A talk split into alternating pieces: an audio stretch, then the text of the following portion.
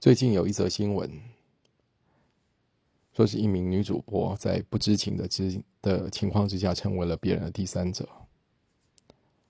那她在 FB 上面写下了自己整个的呃两人交往的整段过程，并最终感到非常的难过与懊悔。那当然，这则新闻其实简单说，就是告诉我们这个社会又多了一名所谓的渣男。不过对我来说，这正好这件事正好说明了，为什么像《当男人恋爱时》这样的电影，只要拍的好，他就很容易感动观众，他很容易触动观众，而最终受到欢迎，那触动更多人。尽管说过，这部电影并不是一个纯粹的，并不是一个单纯的爱情故事，但毫无疑问的是，它的主题就是。呃，男女主角之间的爱情故事，那正是因为这个爱情故事非常的扎实，这核心立得非常稳，那其他的像是亲情啦、友情啦等等的关系，才可以紧紧的绕在他周围，同时也成立。那怎么说这是一个爱情故事成立呢？因为在这部电影里面，其实就是用了一个。几乎可以说，有一直自从爱情故事出现以来，从来都不曾呃失败过的一个叙述方式，就是他向观众诉说了一个纯爱故事。怎么看它是一个纯爱故事？首先，这个男主角对女主角一见钟情，然后。呃，尽管这个女主角对男主角一开始是轻视、厌恶，甚至可以说是充满敌意，但这个男主角仍然就像一个白马王子一样，闯进了女主角的生活，那对他的父亲的病情出钱又出力，那一路陪伴下去，那最终女主角为男主角所感化，让我们看到这段感情最终至死不渝。这怎么不会是一个纯爱故事？这就是一个非常非常典型的纯爱故事。而另外一方面，尽管电影里面并没有特别去呃交代它的发生的年代、发生的地点，但是我们从一些细节可以看到，这个故这个故事呃绝对不是发生在现代，至少绝对不是发生在。所谓的大都会大城市里面，我们看到男主角送了他开理发店的哥哥一个复古的旋转灯。这样一个旋转灯，我想在大城市里面几乎是可以，应该是早就完全绝迹了。那即使有，我想大概是在非常非常小的乡镇里面。但我猜大概现在都很难看到了。也就是说，呃，导演在荧幕上给我们呈现了是一个好像童话故事、童话一般的故事。就像我刚才说的，这个男主角就是像白马王子一样拯救了女主角。那尽管女主角并不像典型的童话故事里面第一时间就。给男主角同样的回应，但是最终他们还是有情人终成眷属，克服重重的困难，然后有情人终成眷属。是啊，这怎么不是一个纯粹的童话故事，纯粹的爱情故事？只是我也必须要说，当我们社会越缺乏这样子的距离，这样子一个童话的爱情故事越远的时候。我们看到荧幕上呈现了这样的故事，我们也就会越感动。我为什么说这样的故事其实已经离现在的我们越来越遥远了？因为坦白说，很残酷的说，像所谓渣男，但我想肯定也有所谓的渣女，像所谓的渣男，在这个社会上。我们所谓的，呃，情侣之间的感情关系里面，在我们这个社会的人际关系里面，它出现的几率只会越来越高。比起十年前，比起二十年前，可能应该也不知道高了多少倍。我想，这主要还是拜科技之赐。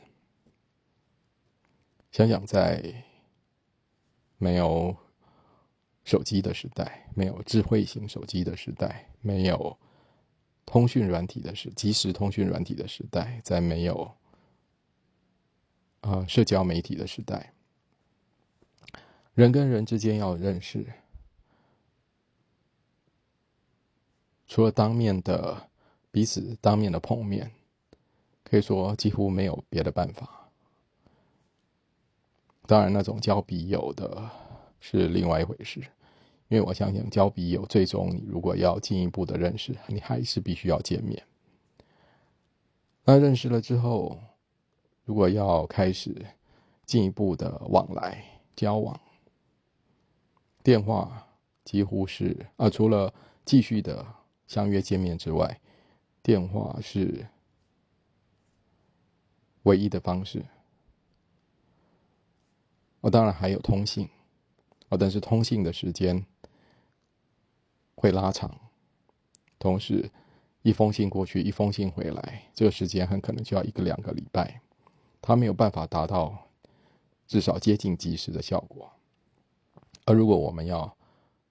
在第一个时间联系到对方，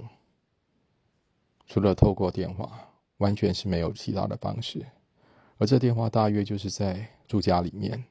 在办公室，而如果你没有在这两个地方，也就必须要找到公用电话来互相联系。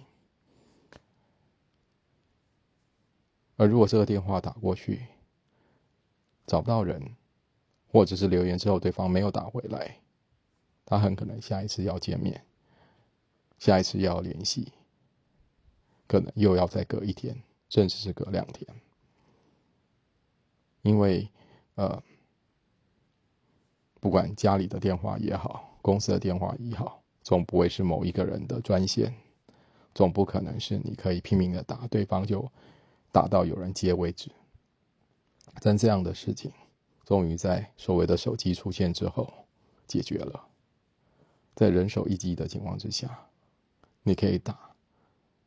找不到人就再打。那如果找不到人，至少可以在上面留言。某种程度上来讲，至少可以把想要传达的讯息，相当程度上在第一个时间传给对方。然后，智慧手型手机的出现，然后伴随着智慧型手机的出现，即时的通讯软体也成立了。于是，就算是你没有办法见到面，你也可以立刻的将自己的想要传达的讯息传达给对方，并且可以透过。已读这样子的显示，知道对方是否已经看到你的讯息。那接着又有所谓的社交媒体出现，在社交媒体上面，我们认识人的机会又更多了。因为透过电话，至少你是必须要见过面的人，或至少是要曾经经过某种联系的方式，你才可能拥有对方的电话。和与你完全不认识的人。很难透过电话找到你，而且通常如果是不认识的人，我相信即使在今日，我一般也不会愿意去接完全不认识的陌生人电话。可是有了社交软体之后，而有了社交，呃，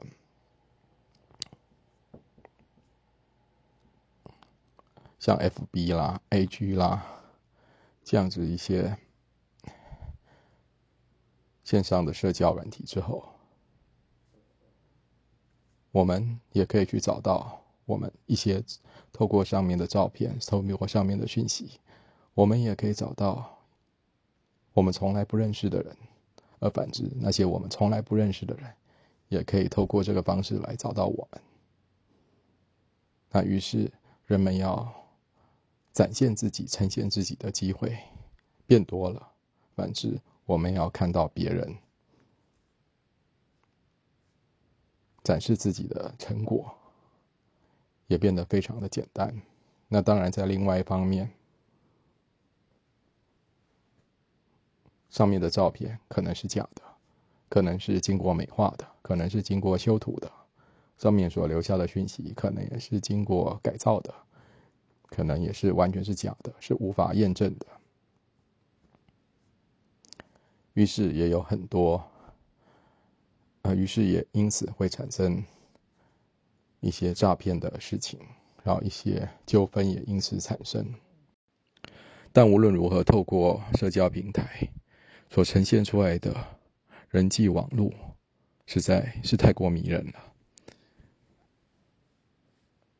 而也正是因为有了这些社交平台，有了手机。有了及时的通讯软体，我们要拥有一个比过去复杂十倍、二十倍的复杂的人际关系，于是才成为可能。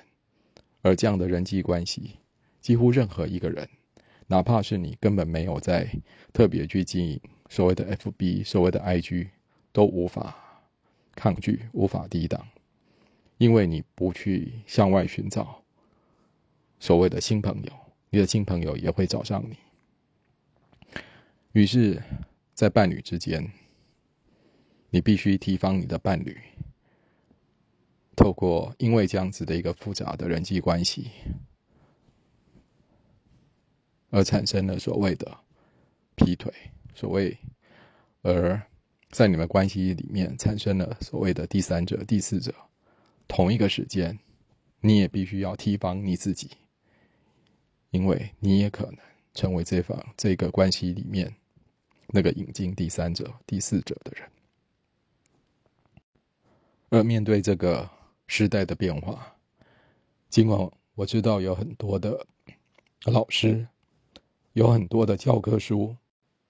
有很多的恋爱的指南，会教导大家如何避免去遇到渣男，而如何去呃在一段关系里面。让彼此都趋于稳定的、平衡的状态。可是坦白说，我觉得难度实在太高了。要单单纯纯的要认识一个人，实在是太过困难了。因此，我们就要对情感关系保持悲观吗？我倒不是这样的意思。我觉得。只是我们必须要在面对情感的时候，有一个正确的认知，那就是当这段一段的情感发生任何变化的时候，我们都不要，我们都必须要冷静面对，不要失去了自己的理智。我甚至也不会说这个世界上毕竟渣男渣女只是少数这样的话，最终。面对任何的感情变化，都要保持冷静，同时保持对自己的一份自信，这才是最重要的。就好像空气变脏了，我们就戴上口罩，然后慎选我们相信是空气好的地方呼吸。然后，当我们发现这个地方空气也变脏了，我们就戴上口罩。大约是如此。但我们也不会因此因为空气脏就不呼吸了，不是吗？一样的，在面对一段感情，我们可能会看错，我们可能会判断错。当我们发现自己看错、判断错的时候，我们就是打起精神，将一一切整理好，然后准备好走向下一段。世界变复杂了。我们就准备好，要更聚精会神的去面对，但在心里我们绝不放弃。科技改变了一去一切，那种所谓单纯美好的小时代，已经是不会再来，一切都已经是回不去了。我们唯有坚强自己，便可以好好的面对。有句话叫做“科技始终来自人性”，但没办法，科技始终来自人性，但科技也在挑战人性。我们既然生在这个时代，就要勇敢面对这个挑战，勇敢面对所有挑战。